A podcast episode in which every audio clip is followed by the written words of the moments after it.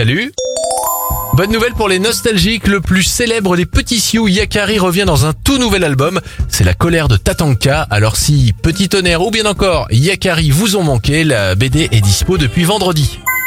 Bonne nouvelle pour notre portefeuille, Google Maps va enfin proposer les itinéraires les plus économes en carburant.